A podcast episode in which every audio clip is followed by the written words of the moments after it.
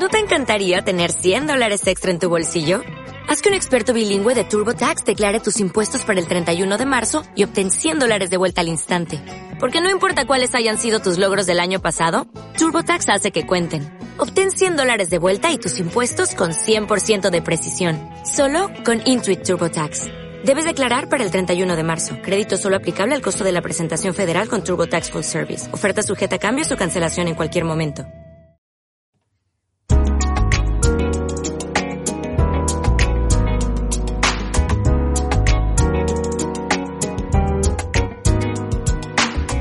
Bienvenido a Diario en Movimiento, un podcast grabado sobre la marcha en el que todo tiene cabida. Unos minutos en los que quiero compartir contigo todo aquello que me apasiona. Acompáñame en este viaje sonoro por la ciudad.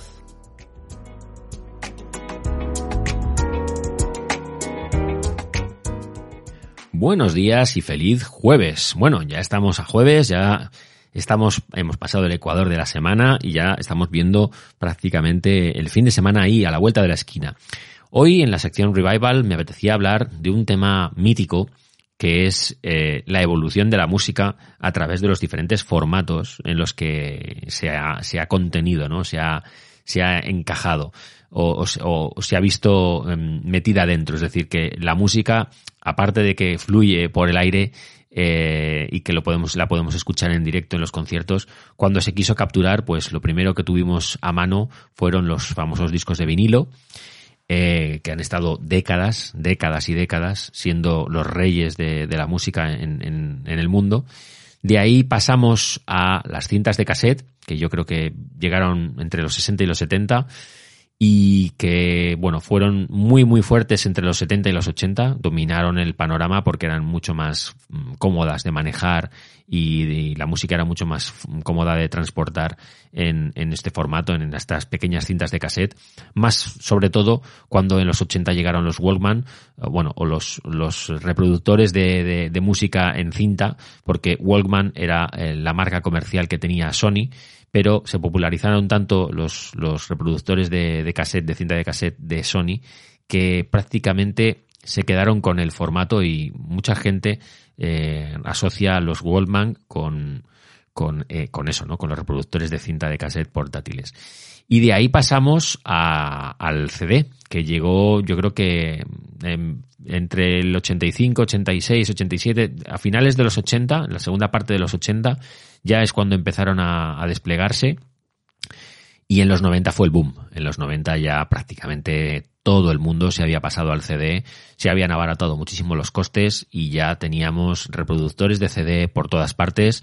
También teníamos los Discman, que era el, equivalente al Walkman de la cinta de cassette, era el Discman que no fueron tan populares, pero o no tuvieron tanto éxito, porque sí que es cierto que bueno, cuando te movías con ellos, bueno, pues se podían rayarse o saltar un poco la canción, porque hay que tener en cuenta que era un, un, CD, como un pequeño vinilo, pero en, el tamaño de un CD, y era un láser el que estaba leyendo eso, eh, con lo cual era muy fácil que si andabas con un Wallman, si andabas todavía, pero si corrías con un Wallman era muy fácil que evidentemente se rayaran o, al menos la música saltara, ¿no?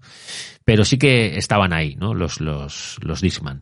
Y la verdad es que la música ha pasado por esos formatos, eh, porque lo que siempre hemos querido es tener la posibilidad de ir con la música a cuestas, eh, más allá de lo que era pues tener que cargar con una radio e ir escuchando la radio con el altavoz, ¿no? Que también se dio en los años 80, también veías estos grandes radiocassettes enormes, ¿no? Que tenían una doble pletina para las, para las cintas de cassette y que se ponían por ahí, ¿no? Porque iban con, sus baterías, sus pilas y que la gente los, los, usaba y que luego se volvieron a poner un poquito de moda, no mucho, pero un poquito de moda, eh, ya casi en los 2000 y bueno, pues que eran muy muy llamativos, pero sobre todo lo que hemos querido era poder llevar la música con unos auriculares, con unos eh, cascos y poder movernos con ella por ahí.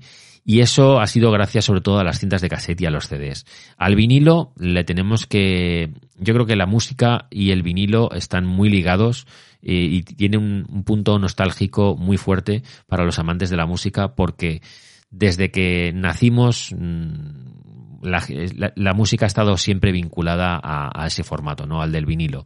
Sí que es cierto que, claro, las nuevas generaciones eh, incluso las de este siglo XXI, no han conocido absolutamente nada de eso y ya solo conocen el streaming, que es, pues nada, eh, los reproductores de, MP3 en su día, ahora los móviles y, los, los auriculares que además ahora son inalámbricos, con lo cual estamos hablando de algo completamente distinto, ¿no? la música es casi etérea, ¿no? Está en una nube, no, no, no la tenemos físicamente en ningún sitio, no la podemos coger, trasladar, poner, quitar. Es algo que se enciende y se apaga como el que da el botón de la luz, ¿no? Y la verdad es que eso ha cambiado muchísimo como los jóvenes de hoy en día, incluso hasta los mayores que hemos vivido todas estas etapas, pero ahora estamos metidos de lleno en el streaming, eh, cómo disfrutábamos y cómo disfrutamos la música hoy en día, ¿no? Ha cambiado por completo. Hoy es muchísimo más fácil y muchísimo más accesible tener cualquier canción y, cualquier disco de cualquier artista en la palma de la mano y tenerlos a todos juntos. Y eso, bueno, pues tiene sus mm, connotaciones positivas, por supuesto, que es la inmediatez, la disponibilidad y todo esto, pero tiene también sus puntos, digamos, negativos y es eh, que no le prestamos la misma atención a la música ni le damos el mismo valor.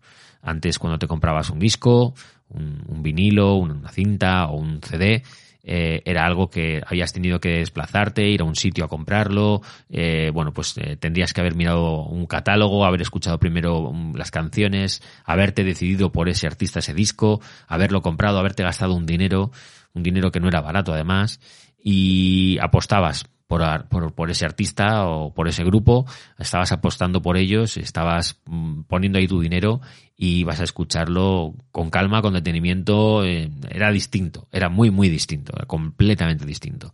Hoy en día, pues eh, estamos en otras, en otras historias y de esto ya he hablado en otros, en otros momentos y en otros lugares y en, a través de la newsletter y de diferentes mm, eh, canales que tengo para, para comunicar.